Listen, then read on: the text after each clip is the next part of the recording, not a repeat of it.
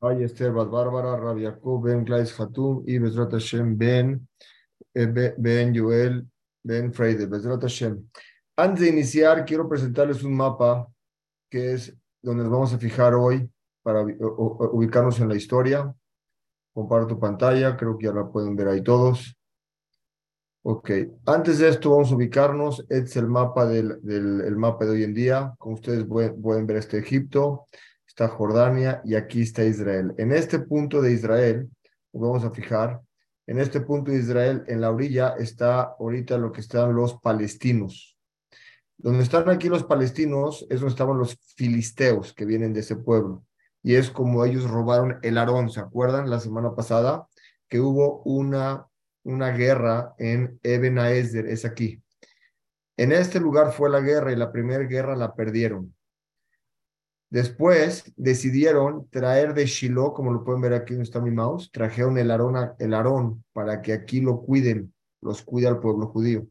Sin embargo, llegó Goliat y se llevó el Arón. Y llegó Shaul y pudo sacar las tablas de la ley del Arón. Este Aarón, los filisteos, se lo, se lo pasaron por la ciudad de Lod y llegaron a la ciudad de Ashdod. Ahí lo pusieron en la ciudad de Ashdod. Lo quiero compartir. Entonces llegaron aquí, como ustedes lo ven, llegaron aquí, estaban en Eben Ezer. Aquí capturaron el arca, como lo ven en este mapa, capturaron el arca, el, el Aarón, y se lo llevaron aquí a donde estaba Ashdod, que era la casa de Abodazara, la casa de los filisteos. Y aquí tenían un dagón, ¿se acuerdan que les dije que era un dagón? Vamos a verlo hoy, era el, el ídolo de ellos, era, era como una sirena, la mitad de pescado y la mitad de, la mitad de, de ser humano. Luego empezaron a ver que sufrieron mucho los filisteos y no entendían por qué. Pasaron a Gat. También dentro de Gat los filisteos también sufrieron. Vamos a ver qué les pasó y lo mandaron a Ecrón. Cuando llegaron a Ecrón dijeron, no, lo que nos está pasando es muy grave, tenemos que regresárselo a los Yehudim. Ahorita vamos a ver cómo llegó directamente a Bet Shemesh, llegó acá. Y aquí también los Yehudim empezaron a morir por el Aarón hasta que llegó aquí a Kriat Yarim, donde lo cuidaron el Aarón y se quedó aquí cuidado hasta los tiempos de David Amel. Ok, entonces dejo compartir pantalla y ahora sí vamos a memorices este mapa y ahorita vamos a regresar también para, para más detalles. Entonces, vamos a, a continuar con el capítulo número 5, que es donde nos quedamos la semana pasada, y es donde los filisteos fueron castigados porque agarraron el Aarón. Los filisteos agarraron el Aarón de Hashem de la ciudad de Ashdod, como Abodazara de ellos, en la casa de ellos, que había ahí un ídolo que era como un Dagón. Dagón quiere decir como una sirena. Sirena quiere decir la mitad de la, la parte de arriba era como persona y la parte de abajo era como un pescado. Al día siguiente, después de que colocaron el Aarón a Kodesh, recuérdense que el Aarón a Kodesh tenía la caja donde estaban las tablas de la ley, pero Shmuel, eh, Shaul, ah, le había quitado a Goliat las tablas, entonces era el puro Aarón. Este Aarón lo pusieron junto al ídolo de ellos, que era el Dagón, la sirena. Al día siguiente que lo pusieron, vieron que este Dagón, esta sirena, se cayó enfrente del Aarón. Ellos pensaron que fue casualidad, volvieron a levantar esta sirena, el ídolo de ellos, en su lugar, y al día siguiente otra vez se vuelve a caer esta sirena, pero esta vez las pal la cabeza y las palmas de la sirena estaban rotas. O sea, estaban rotos su cuerpo. Su cuerpo estaba, ¿qué hicieron? Dejaron, agarraron la cabeza, las manos, las palmas estaban rotas y lo pusieron en el marco de la puerta y desde ese día, eh, los filisteos, los, los sacerdotes de los filisteos, consideraron ese lugar, ese marco, esa entrada de la puerta como un lugar kadosh y no dejaban pasar a nadie.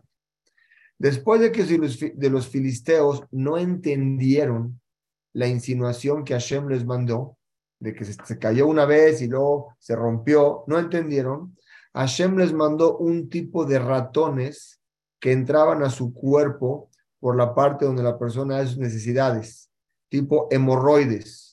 Estos tipos de animales es un tipo de, de reptil que entraban por esa parte donde la persona hace sus necesidades, tipo hemorroides, y se empezaban a comer a la persona por dentro. Entonces, la gente de Ashdod entendieron y analizaron, dijo, no, este pecado, esto es por el Aarón. Y, y dijeron ellos, está, está prohibido tener el Aarón, que lo tengamos nosotros, porque nos está creando nosotros muchos daños. No nada más a nosotros, ya entendieron que también a su, a su a la sirena, a su dagón, también estaba, les había afectado. Entonces juntaron a los ministros de los filisteos y les preguntaron a ellos, ¿qué hacemos? Los ministros le dijeron, ¿saben qué? Regres, pásenlo a este a la ciudad de Gat. ¿Se acuerdan cómo les enseñé abajo? De eso lo pasaban a Gat. Y así hicieron, lo pasaron a la ciudad de Gat. Cuando, déjenme enseñarles el mapa, lo pasaron a la ciudad de Gat, nada más para ubicarnos en tiempo, déjenme compartirlos. Aquí se los voy a mostrar. Después de que estaban aquí en Ashdod, ya ven mi pantalla todos. Un segundito, ya lo pueden ver. De Ashdod lo pasaron a Gat, ya para no regresar en el mapa, los de Gat no saber qué les pasó también. Y luego lo pasaron a Ekron, y de Ekron dijeron, no, vamos a ver cómo lo regresamos a los Yehudim. Vamos a ver qué pasó aquí. Entonces llegaron a la ciudad de, a la ciudad de Gat. Entonces dijeron, vamos a mandar este Aarón a la ciudad de, de Gat. Entonces también la gente de Gat fue, fue, fue, Hashem los castigó.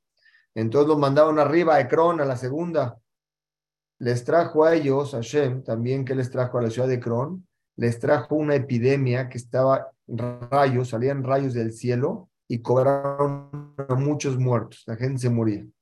Y el que no moría por el rayo, se moría por las hemorroides, tipos de ratones. Y entonces la gente empezaron a, gritar del dolor y el problema se escuchaba por todos lados. Unos estaban muriendo por los rayos, otros por las hemorroides, los ratones estaban ahí entrando en su cuerpo, estaban, la gente estaba desesperada. Entonces los ministros de la ciudad, ¿qué dijeron? Dijeron ellos, se los llevaron a Gat y les dijeron, nos acaban de mandar el Aarón para matarnos. ¿Para qué lo mandan aquí? Lo tienen Ashdod, ¿para qué no lo mandan a nosotros? Entonces volvieron a juntar a los filisteos y dijeron, ¿saben qué? Regresen el Aarón a Israel para que no los vayan a, perdón, ya que estaban en Ecrón, fueron de, de, a Gat y de Gat a Ecrón, dijeron, ¿para qué no los mandan? Estamos todos muriéndonos, regrésenos a los, a los Yehudim para que no siga, ¿cómo se llama? Para que no siga esta epidemia y para que no maten a todos los filisteos. Hasta aquí podemos ver algo muy importante, sigue aquí acaba el capítulo 5. Podemos ver un musar muy, muy bonito.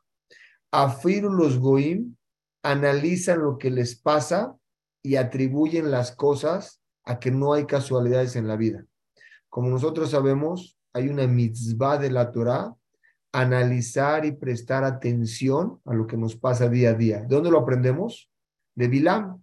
Bilam, cuando iba caminando con su burro, todos sabemos, el burro lo empujaba a la pared porque había enfrente un ángel con una espada. Bilam no lo vio y el burro sí lo vio. Y Bilam le pegaba al burro. Tres veces le pegó hasta que el burro habló y le dijo, ¿no estás viendo que hay un ángel con la espada y si camino nos mata? En ese momento dijo, dijo él, Hatati Kilo Yadat. ¿Qué quiere decir Hatati Kilo Yadat? ¿Qué quiere decir? Pequé porque no sabía. El no analizar las cosas que le pasan a uno por sí mismo es un pecado. Dice el Ramban, lo que le sucede a la persona, uno tiene que vivir conectado con el cielo. Cuando algo le sucede a la persona, la persona tiene que ver por qué le pasó, qué hizo mal. Y eso que hizo mal tiene que la persona corregirlo. Y los filisteos empezaron a hacer eso. Empezaron a ver por qué les pasaban estas tragedias y lo atribuyeron a un acto no correcto que hicieron. Ahorita, el capítulo siguiente, el sexto, es cómo arreglar ese pecado. Entonces, el Aarón de Hashem estaba secuestrado, como dijimos, en la tierra de los filisteos, más o menos siete meses. Los filisteos le llamaron a quien, a la gente de sabiduría, a los sabios de la ciudad y a los brujos, y le dijeron, oigan, ¿acaso nosotros tenemos que mandar el Aarón a, de Israel, tenemos que regresárselos, sí o no? Y si es así, ¿cómo hay que regresárselos a ellos para que se quite el enojo de Dios sobre nosotros? ¿Entendieron el mensaje? Entonces, ¿qué les dijeron? Los brujos les dijeron lo siguiente. Le digo, ¿sabes qué?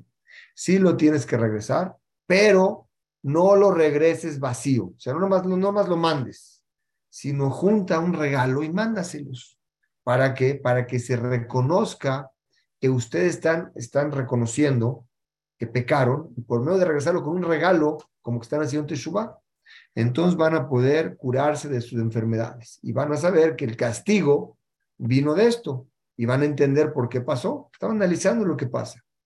Entonces los filisteos preguntaron, ¿qué tenemos que mandar de regalo? Los brujos le dijeron, ¿sabes qué? Los hechiceros le dijeron, agarra cinco regalos, cinco, ¿por qué? Cada uno de los gobernadores de, de, de, de, los filisteos, en los filisteos había cinco ciudades que ellos gobernaban. Había un gobernador de Ashdod, un gobernador de Asa, un gobernador de Ashkelon, uno de Gat y uno de Kron. Esos cinco ciudades. Habían los gobernadores. Entonces, cada uno de ustedes, gobernadores, entreguen a los filisteos cada uno un regalo. ¿Qué regalos de regalos? Entreguen, entreguen esos ratoncitos, con esos ratoncitos tipos figuras como las hemorroides que los atacaban a ustedes, háganlos de oro y eh, désenlos a ellos para, un, para que reconocer que, que, que ustedes están reconociendo que por el Aarón fueron castigados. Y también agarren cinco, otros cinco que se parezcan, como explica el, el Malvin, cinco regalos según los ares cada uno, y cinco regales para el pueblo, o sea que mandaron diez tipos ratoncitos junto al Aarón. Pero, dice, y a lo mejor, eh, entonces mándenlos así, y entonces van a tener que parar. Y entonces, cuando le den este honor al, al, al Dios de Israel, que es el que maneja el mundo, Hashem va a tener misericordia de ustedes y les va a quitar el pecado porque reconocieron su error.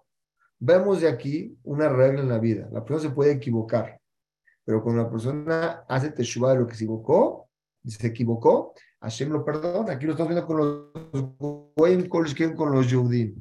Entonces siguieron hablando los brujos, estos hechiceros, y dijeron, ¿sabes qué? No sean tercos, les dijo. No endurezcan su corazón. Vean qué bonito les dijeron los brujos a los filisteos. No endurezcan su corazón como lo hicieron los mitrim. ¿Qué pasó con Paró? Al final, Hashem se burló de Paró y lo ahogó y sacó al pueblo judío de dónde? De ellos a las fuerzas. Les dijeron los brujos, entiendan el mensaje de Hashem. No hagan castillos en su cabeza diciendo, no, esta enfermedad es porque me pasó esto y porque esto. No atribuyan y piensen que las cosas son casualidad. Se hicieron un error, agarraron el, el arón de Hashem, que es algo delicado, que es algo código, es algo santo, hay que regresarlo. Entonces siguieron hablando los hechiceros y le dijeron, tienen que hacer lo siguiente agarren maderas nuevas y hagan una carroza nueva para el Aarón, por honor del Aarón. Agarren ustedes dos vacas, vean qué inteligentes, dos vacas que no estaban nunca acostumbradas a cargar. Vacas que nunca están acostumbradas a cargar. Y aparte, que sean vacas que estén amamantando. Y esas vacas las amarran a, las, a la carroza, la nueva, y a las crías de ellas las dejan en el establo y después le ponen a la carroza el arón de Hashem con los regalos ahí, el, arón y los regalos. Y los regalos, los ratones que iban a mandar. Según la lógica, si una vaca que nunca ha cargado, no se está acostumbrada a caminar. Una vaca que amamanta está toda pesada, no le gusta caminar. Y una vaca que la alejas de sus crías no se va, se queda ahí. Entonces le dijeron lo siguiente.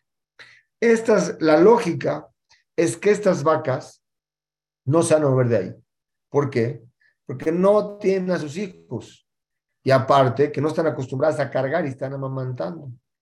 Y si aún así estas vacas van caminando por sí solas a la ciudad de Bet Shemesh, ahorita se las muestro en el mapa, entonces, que Bet Shemesh ahí en ese momento sí pertenecía a Israel, es una señal que Bemet es eh, que, eh, que Akaosh nos hizo esto, todos los sufrimientos que tenemos. Y si es que la vaca no se mueve de su lugar, es un simán que no fue, no, no, no fue el arón lo que provocó que de ustedes. O sea, aquí, aunque se vean, no eran tan jajamim ellos, parecían, pero no tanto, porque ellos atribuían que si las vacas no se movían, era casualidad. Entonces, no eran tan inteligentes como querían ver, pero querían ver si el Aarón tenía la fuerza o no tenía la fuerza. Déjenme explicarles otra vez en el mapa. Es este mapa, como lo pueden ver, un minuto, lo que se pone en la pantalla, ya lo pueden ver.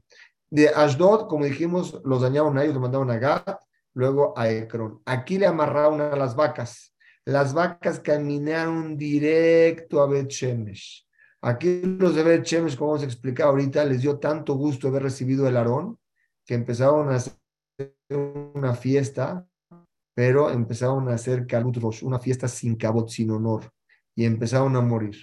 Cuando vieron que había una epidemia aquí, lo mandaron aquí a Creat Yarim. Aquí estaba una persona que se llamaba Yoshua y ahí lo cuidó hasta tiempos de David Amel. Regresamos a la historia con, iniciamos en el capítulo número 6. Bueno, estamos aquí en el 6. Los filisteos hicieron como les dijeron los, los hechiceros, los brujos, agarraron dos vacas que estaban amamantando, la amarraron a las, a las carrozas y, y sus hijos los dejaron en el establo y la, en la carroza pusieron el arón de Hashem y al lado de él pusieron una caja que había dentro los ratoncitos de oro como regalo.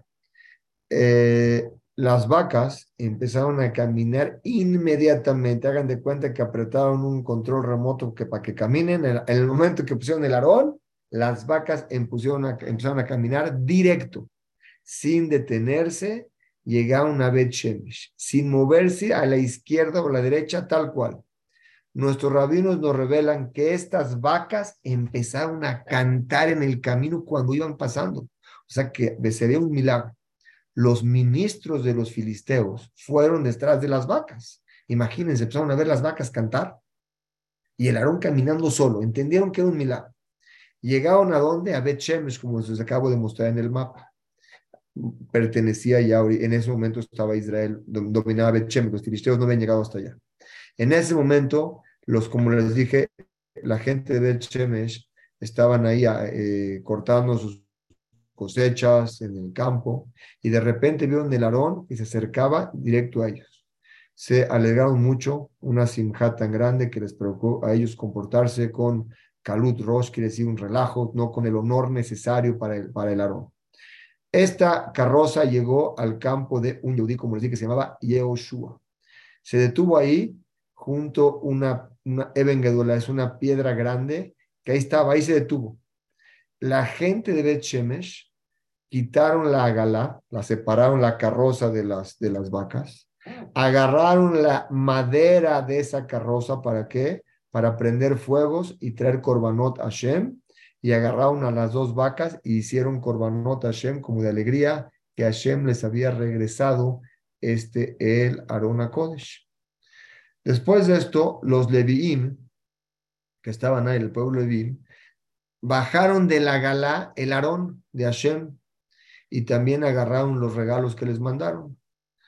Ahí dejaron el Aarón en un lugar que se llama Eben Agedolá, en el mismo lugar de Abelut, de Yoshua Binun, que le hicieron Abelut a Yoshua, ¿se acuerdan cómo murió Yoshua en el primer curso que dimos? Fue el mismo lugar donde ahí pusieron el Aarón.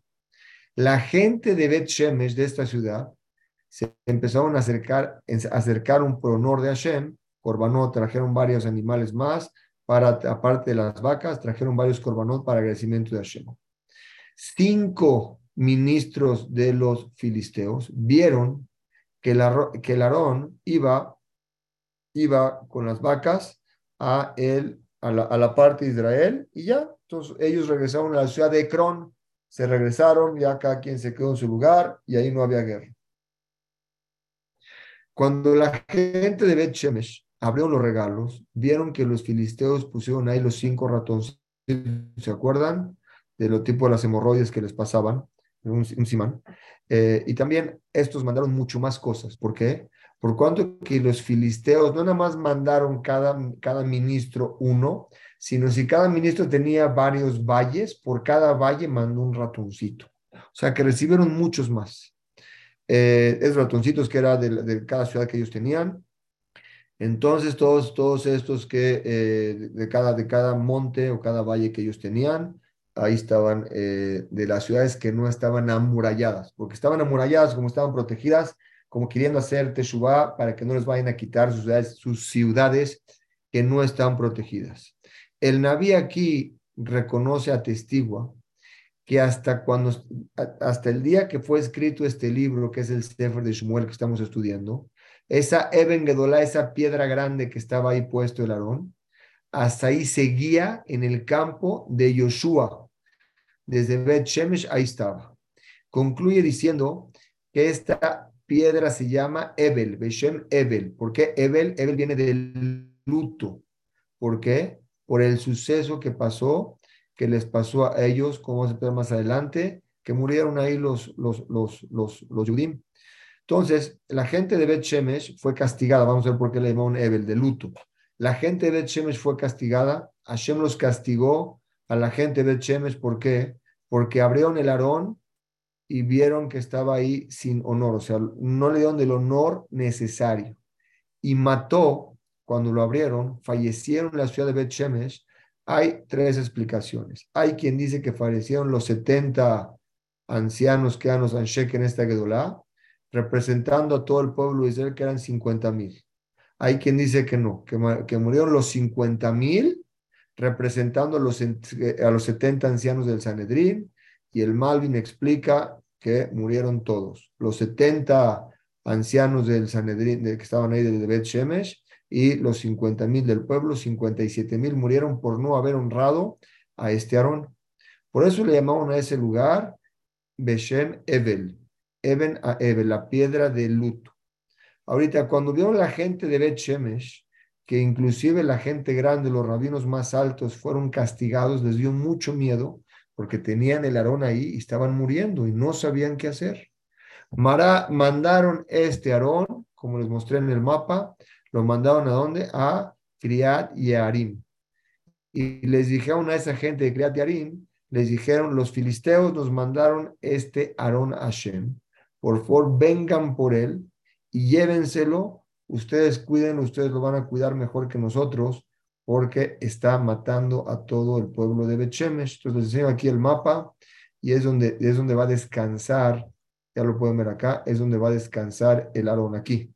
Lo mandaron de Bechemesh, lo mandaron a Kriat Yarim hasta aquí, y aquí está hasta el tiempo, a quedarse aquí el Aarón, hasta los tiempos de David Amelech, los próximos capítulos no cercanos, pero al final, a la mitad o al final del siguiente libro de, de vamos a empezar a ver David Amelech después de pasar con Shaul y pasar con, eh, llega David Amelech. Entonces, después de esto le dijeron, llévenselo, llegó el Aarón ahí, esta gente se lo llevó. Pasamos al capítulo número 7. Entonces, trajeron el Aarón a Criat Yarim, donde les acabo de mostrar. La gente de Kriat Yarim bajó, fue a Bet Shemesh por él, subió el Aarón y lo puso en un lugar en la casa de Abinadab. Era un monte alto, él tenía una casa alta donde estaba un lugar con mucho honor para el Aarón y un lugar alto y muy honorable. Entonces, el Azar era el hijo de Abinadab. Juntos cuidaron con mucho honor, él eran gente muy correcta, cuidaron con mucho honor el Aarón. Quiere decir, estaba en la ciudad de Criat Yarim, llegó el Azar, que era el hijo de Abinadab, y juntos cuidaron el Aarón. Los siguientes 20 años, este Aarón se quedó ahí. Am Israel siguió los caminos de Hashem one by one. Estaban cumpliendo un Torah muy bien rezaron, primero que nada lloraron, le aclamaron a Hashem porque se habían equivocado en todo lo que hicieron, todo lo que pasó, que llevaron del Aarón, lo sacaron, todo lo que había pasado. Y todo esto fue logrado por el Sehud de Shmuel. Shmuel Anabí era una persona que tenía mucha influencia en ellos. Shmuel pesaba como Moshe de Aarón. Podías poner a Moshe y Aarón en una balanza y a Shmuel en la otra y pesaban igual. Era algo era un Neshama muy especial, este Naví Shmuel, y este Naví, él iba de ciudad en ciudad, de ciudad para juzgar y enseñarles al pueblo Torah. Entonces iba cada rato de un lugar a otro, no, aunque era ya, incluso hasta el final, cuando era anciano, lo seguía haciendo, iba de un lugar a otro, cuando la gente lo veía, simplemente con el honor, el cabot que él demostraba, la luz que él irradiaba de su cara, la gente le daban ganas de estudiar Torah, de acercarse a las midot. Y Shmuel los, los reprochaba cuando hacían algo malo y le dijo a todo el pueblo judío, si ustedes quieren Bemet en verdad regresar a Shem, quiten por favor de ustedes completamente todos los ídolos que tienen de ustedes. Y en especial había un ídolo que se llamaba Ashtarot. Si ven en, el libro de Devarim, habla ese tipo de, es un tipo de abodazara. Quítenlo por favor. Queremos explicar que la abodazara en ese tiempo era algo que a la persona lo jalaba mucho, un deseo inexplicable. Porque lo que le pedían a la abodazara, la abodazara se los daba. Entonces Hashem lo hacía y la gente se confundía.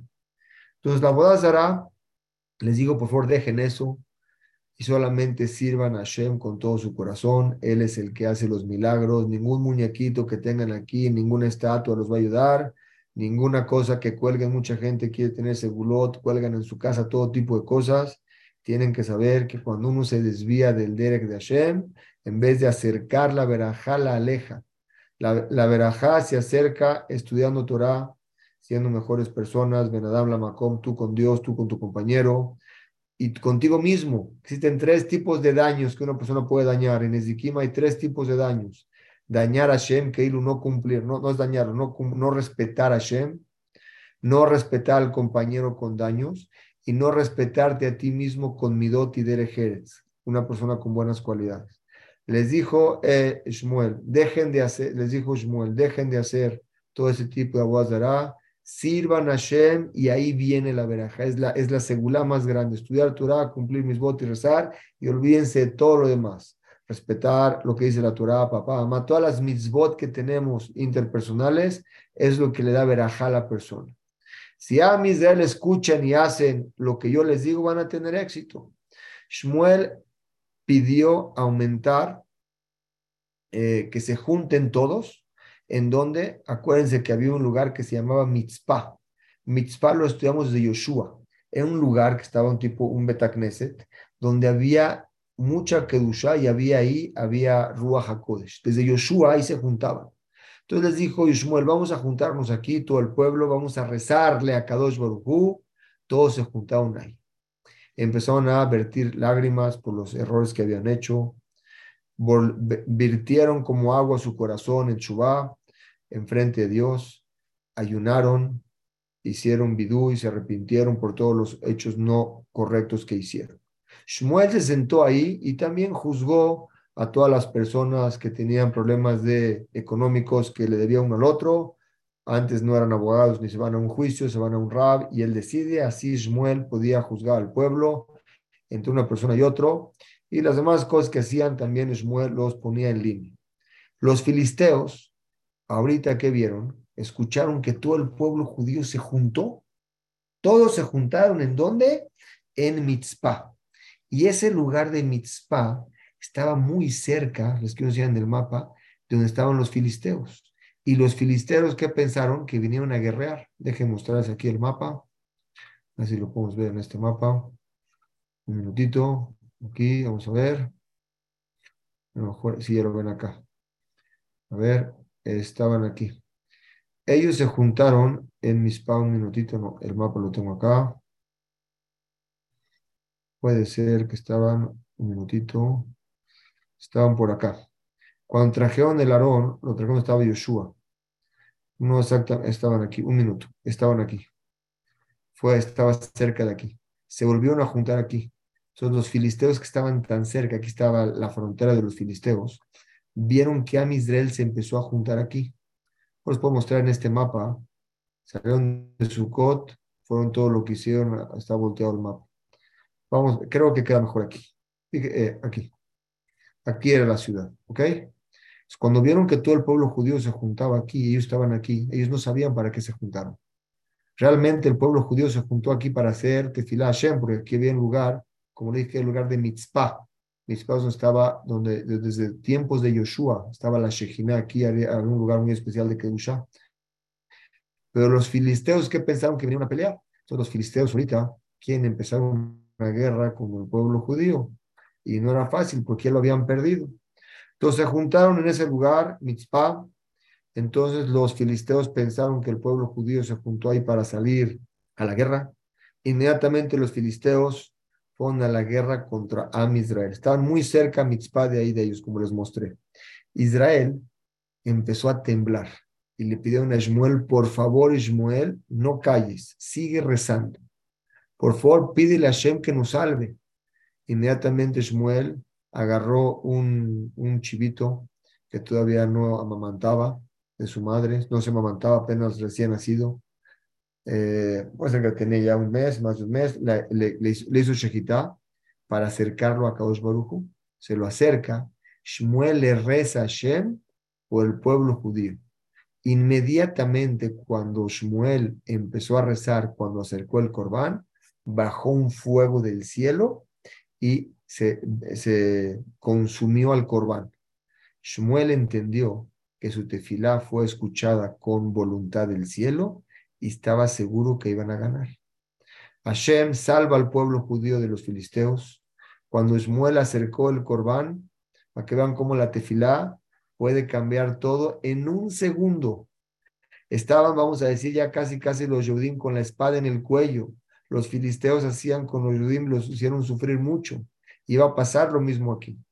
Con la tefilá de corazón, con lágrimas en los ojos, las puertas del cielo están abiertas y uno puede cambiar todo en un segundo. En este momento que Shmuel rezó y acercó este olá, este corbán, llegaron los filisteos a la guerra.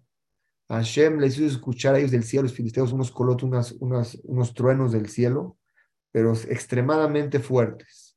Provocaron un miedo total en los filisteos y provocó una epidemia tan grande que los filisteos empezaron a que, que empezaron a morir. Entonces, por lo tanto, cuando Bené Israel vio en ese momento que los filisteos se, se alejaban, salieron de ese lugar de Mitzpah y empezaron ahora sí a perseguir al enemigo. Imagínense, eran los perseguidos y los débiles, y con Tefilá en segundos cambió la situación, se volteó el Mazal y pudieron los Yehudim ir a perseguirlos a ellos. Shmuel agarró una piedra y la puso en ese lugar que era en el lugar de Mitzpah. En ese lugar que la puso era entre Mitzpah y entre, entre era un lugar. Esta cela se llamó, lo puso ahí, le llamó Eben Aezer, la piedra de nuestra ayuda. ¿Para qué?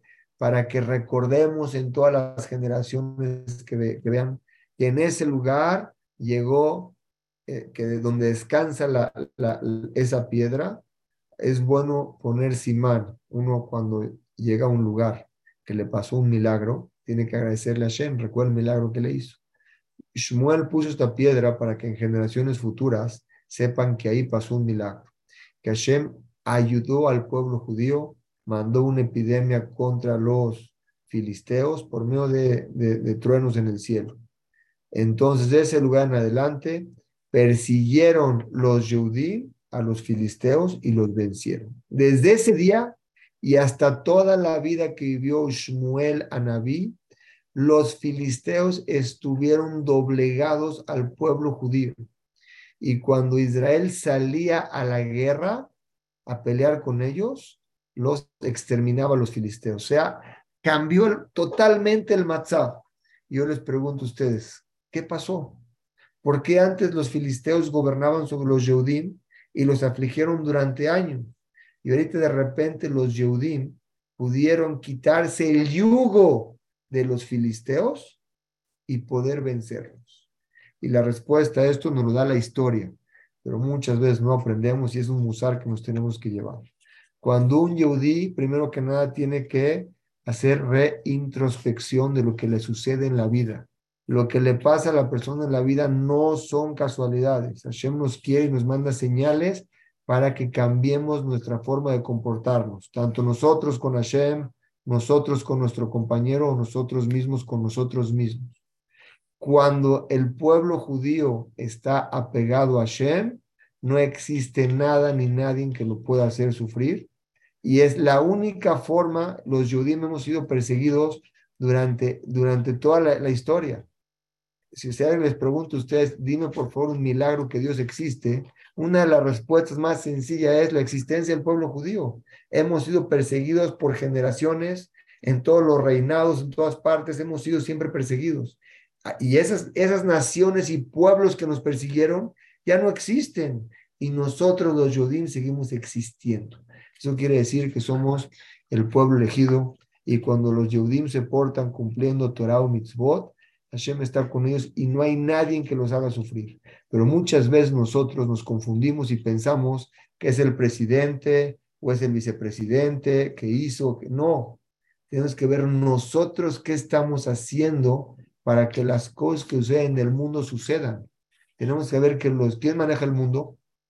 Los Yehudim en su forma de comportar de forma de comportarse le dan dirección al mundo. Tenemos el libre albedrío y un yudí tiene que vivir conectado con Hashem. Sigo explicando, el, el, el, Naví dice, entonces Israel agarró a los filisteos, este, agarró a los filisteos hasta la ciudad de Mecro, eh, Mecrón, Beat otra vez los empujó hasta allá, y después de que Israel se reforzó con ellos, también los pueblos que estaban alrededor, ¿se acuerdan los siguientes mapas que les enseñé en los cursos pasados de Shofetim, el pueblo de los Emoritas, los Kenanitas, todos ellos estaban doblegados al pueblo judío. Cuando Am Israel está fuerte en Torah y Mitzvot, los demás pueblos te respetan. Dice el Radak y dice el Ralbak, dos, dos eh, comentaristas. Cuando Ismael caminaba entre ellos, cuidaban Mitzvot. Pero en un futuro vamos a ver que más adelante, Shmuel empezó a ser anciano, ya no podía caminar. Cuando ya no podía caminar, el pueblo judío se desvió de lo que tenía que hacer. Para este capítulo, Shmuel, como explicamos, un minutito. Está prendido el micrófono, no creo que me está marcando no. Correcto, ok, sí. Eh, Shmuel, Anabí, siguió juzgando al pueblo de Israel toda su vida, todo el tiempo que vivió, y después de que eh, también, vamos a ver más adelante que este Shmuel en su vida puso un rey que va a ser Shaul. Aún así, él seguía juzgando al pueblo. Él todos los años iba de ciudad en ciudad, les enseñaba a los pueblos Torah, hacía juicios entre ellos cuando tenían diferencia entre una y otra persona, arreglaba problemas. Pero Después de que él terminaba toda su vuelta a todo el pueblo judío, regresaba a su casa, eh, que estaba en Ramat Efraim, y ahí sentaba para juzgar al que quería venir a la casa de él. Este lugar era, eh, llegaban de varios lugares con él para que los juzgue, pues Shmuel, y él puso un misbeach grande en su casa. Ese misbeach lo puso en un lugar que se llamaba Sheberramá, un lugar muy alto, especial, para acercar Corbanot, Corbanot en honor a Shem. Porque como explicamos, que después de que se destruyó Shiloh, ¿se acuerdan que, que, sacaron, cuando sacaron el, el, el, el arón de Shiloh, permitieron hacer todo tipo de Corbanot. ¿Cuál es el arón de Shiloh? Se los enseño en el mapa, ya lo habían visto, pero se los enseño. Este arón que estaba aquí, un minutito, Ok, un minuto. Este Aarón que les muestro aquí, salió de aquí de Shiloh. Cuando fueron eh, aquí, salió de Shiloh. Cuando llegó aquí, otra vez luego dio toda la vuelta el Aarón y luego lo recuperamos aquí. Pero desde que Shiloh salió el Aarón para aquí, fue destruido Shiloh. Ya no podían traer aquí los corbanot. Cada uno lo traía en su, en su casa, podía traer corbanot privados hasta que va a venir Besrat más adelante la construcción del Bet y ahí es cuando los pueden acercar todos los corbanos. Aprendemos de aquí algo muy bonito. Aprendemos de aquí los capítulos 5, 6 y 7, Hashem, que vimos hoy. Aprendemos que algo muy bonito. La persona tiene que leitbonen, tiene que analizar lo que le pasa en su vida. Lo que le pasa en la vida a la persona no son casualidades. Los mismos filisteos estaban sufriendo por haberse robado el arón y tuvieron que hacer entender que estaban pecando por eso y regresarlo a Hashem con una forma, no más regresarlo, sino haciendo Teshuvah. Aprendemos lo que nos enseña el Ramban, la persona tiene que ver, analizar los caminos, uno tiene que estar conectado en el cielo. Lo que le sucede a la persona no son casualidades, son avisos de Hashem en donde tenemos que cambiar nuestra forma de comportarnos. Cada quien tiene que analizar qué siente, qué hizo mal y en eso arreglar esa falta, porque a eso venimos. No somos ángeles, somos seres humanos y los seres humanos tienen que perfeccionarse a sí mismos. Y aprendimos también que cuando Shmuel rezó, se volteó totalmente el Mazal, la suerte a Israel. Antes eran los perseguidos los que estaban abajo. Después de su rezo de Shmuel, aunque los filisteos vinieron a pelear y siempre ganaban, en ese momento se volteó la suerte a favor del pueblo judío. El pueblo judío gobernó sobre los filisteos, los filisteos estaban subyugados al pueblo judío y los demás pueblos también. ¿Qué diferencia hubo en la historia? Dense cuenta, toda la historia. Am Israel cumple Torah y mitzvot, está cerca de Dios, tienen aslajá en todo lo que hacen. Se empiezan a alejar, es cuando Hashem se aleja de ellos y quedan a la suerte, y es cuando empezaron los problemas en el pueblo judío. Besrat Hashem, es un gusto compartir con ustedes. La siguiente semana nos vemos con el capítulo 8 y 9 Besrat Hashem. Esperamos nada más que esté Rabiosi. Está. Gracias, Ham. Sí, lo escuchamos. Muchísimas gracias, Kezehut. Gracias por esta claridad, como usted lo explica. La verdad, estoy seguro que, como le dije antes, vamos a aprender mucho. Hazaku Baruch. Y Vayat Hashem la semana que viene sigue con los el capítulo 7 y 8, Vayat Hashem, ¿no? Este fue 5, 6, 7, seguimos 8 y 9. 8 y 9, Vayat Hashem. Gracias a todos por estar con nosotros. Aham Jacob va a estar más o menos dentro de cinco minutos, así que Vazat Hashem, tengan paciencia y Vazat Hashem ya llega con nosotros. Gracias de nuevo, Aham Clemente, que pueda la Gdil Torah tirar, ¿eh? un gusto. Amén. ¿eh? Amén. Juntos, Dios y todo lo bueno. Amén, amén. Todo lo mejor, todo lo bueno.